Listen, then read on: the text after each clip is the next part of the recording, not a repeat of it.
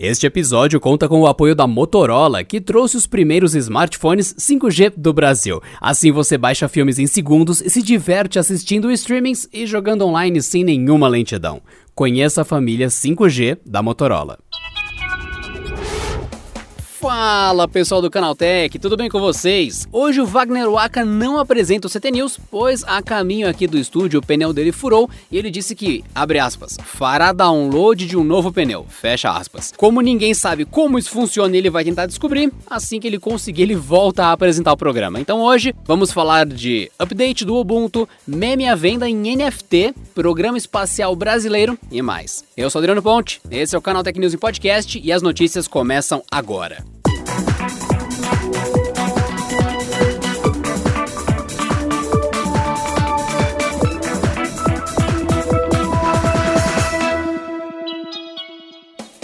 Os desenvolvedores do Ubuntu, o sistema operacional de código aberto, estão pedindo a todos os usuários que não atualizem a versão 20.10 para a recém-lançada 21.04. O alerta foi dado pelo bugmaster do Ubuntu, Brian Murray, em um post na lista de discussão dos desenvolvedores do sistema operacional. O motivo é um problema grave no shim, que pode impedir a inicialização em máquinas equipadas com EFI, que é a sigla oficial para Extensible Firmware Interface. Conforme mencionado nas notas de lançamento do Hirsute Hypo, a versão atual do shim do Ubuntu 21.04 não é compatível com o FI versão 1.10, o que tornará esses computadores, na maioria mais antigos, não inicializáveis após a atualização. De forma simplificada, o shim é um pré-bootloader que roda em sistemas UEFI, cujo objetivo é executar um pedaço de código assinado pela Microsoft e incorporar os certificados que assinam os binários Grub,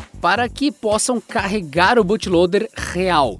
E quando esse apresenta problemas, a cadeia de dados que depende dele é interrompida e o sistema não inicia. A situação é tão delicada que os criadores desabilitaram a ferramenta de atualização e solicitam que ninguém faça o upgrade manual. Assim que uma nova e segura versão estiver disponível, os desenvolvedores vão reabilitar as notificações de atualização para que os usuários possam baixá-las sem problemas, segundo Murray.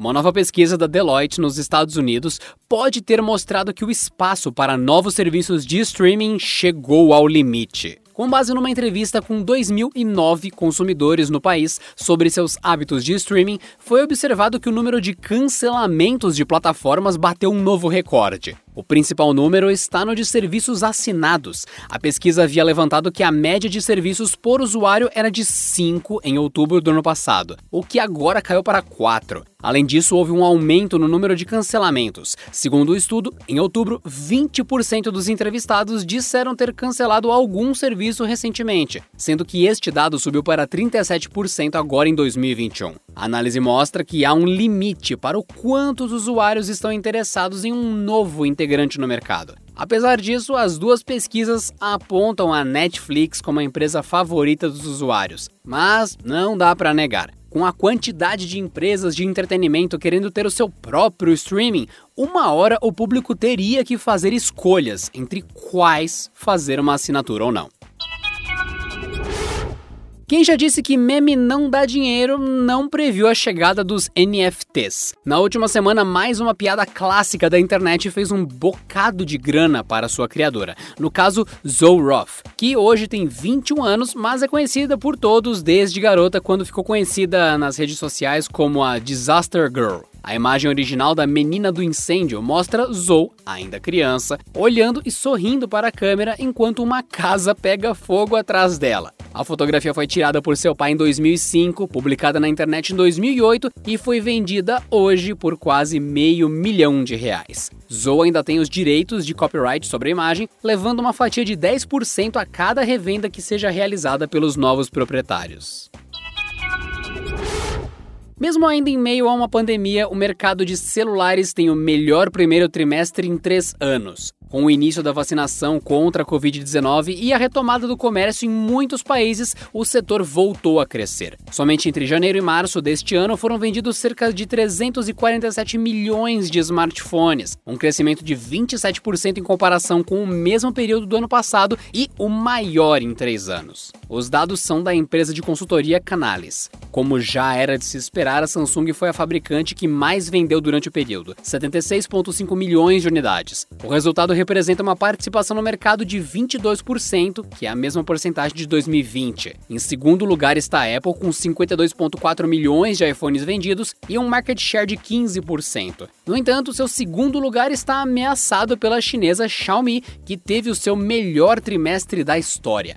Foram 49 milhões de smartphones vendidos entre janeiro e março deste ano, um crescimento de incríveis 62%. O número se traduz em 14% de participação no mercado, 1% a menos que a Apple. Oppo e Vivo, ambas pertencentes à gigante BBK Electronics, estão no quarto e quinto lugares, respectivamente. A Oppo, atual maior fabricante de celulares do mercado chinês, vendeu 37,6 milhões de unidades e foi quem mais cresceu ano a ano, 60%. Já a sua irmã comercializou 36% de smartphones, 46% a mais em relação ao mesmo período do ano passado. Já a Huawei está atualmente na sétima colocação no mercado global de smartphones, com aproximadamente 18,6 milhões de unidades comercializadas no período. Obviamente, as sanções contra ela impostas pelo governo americano entre 2019 e 2020 foram os principais fatores impulsionadores para o resultado negativo da empresa. Além disso, vale mencionar que os números não incluem a Honor, ex-subsidiária da marca vendida no início desse ano.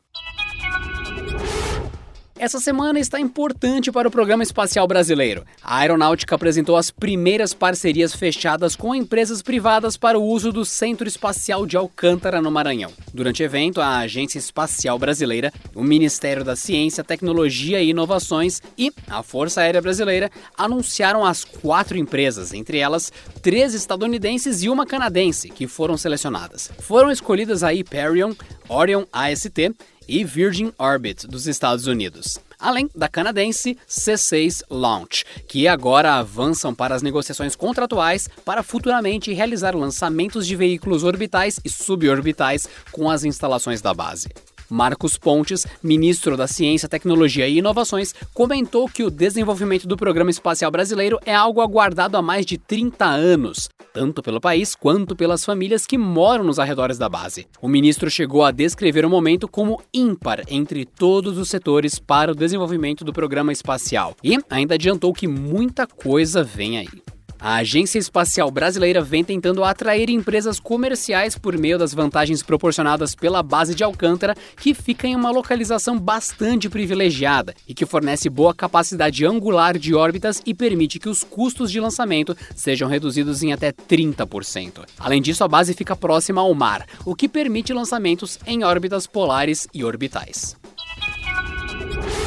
E o nosso programa de hoje vai chegando ao fim. E lembre-se que vocês podem enviar comentários, sugestões e críticas sobre esse podcast para podcast.canaltech.com.br. Lembrando que é Canaltech com CH no final. podcast.canaltech.com.br. Manda aí o seu recado falando o que você quiser sobre o nosso podcast e também fica a dúvida: como será que Wagner Waka, que apresenta esse podcast, pretende fazer o download de um pneu a essa hora do dia? Deixe aí sua resposta sobre esse dilema. Este episódio foi roteirizado por Beatriz Vacari, apresentado por mim, Adriano Ponte, e contou com a supervisão de Patrícia Gnipper. O programa também contou com as reportagens de Alveni Lisboa, Wagner Waka, Felipe Demartini, Diego Souza, Daniele Cassita, edição de Gustavo Roque e revisão de áudio de Mari Capetinga. A gente fica por aqui, bom resto de quinta-feira para todos e a gente se fala amanhã de novo. Até lá, boa sorte pro Aka e pro pneu dele.